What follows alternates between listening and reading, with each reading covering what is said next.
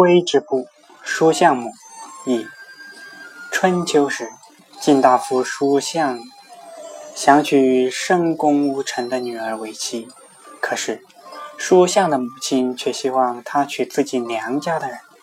叔相说：“我的叔庶母虽然很多，但是庶兄弟却很少。我讨厌亲上加亲。”他母亲说。子陵的妻子夏姬害死了三个丈夫，一个国君，一个儿子，导致了一个国家和两位卿大夫的灭亡。这还不够可怕吗？我听说世上出现过份美丽的女人，虽然有凶险万端的祸事伴随而来。古时有乃氏生了个女儿，一头青丝又黑又美，光可见人，人称她为玄妻。后来，乐正、后魁娶她为妻，生了个儿子叫伯封。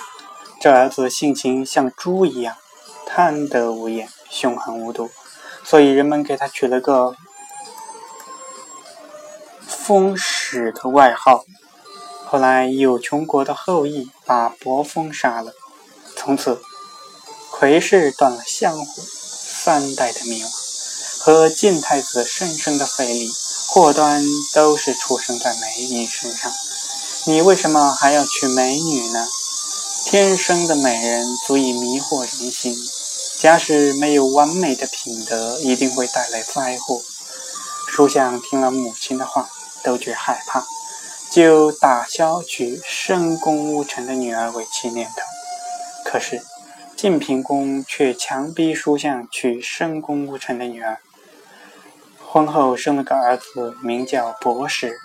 当博士出生时，书相的母亲前去探视，才到堂前，听见婴儿的哭声，掉头就走，说：“这哭声简直像豺狼的声音，狼子也行。如果有了他，恐怕我们羊舌家就此会灭亡。”他因而不肯探视孙子。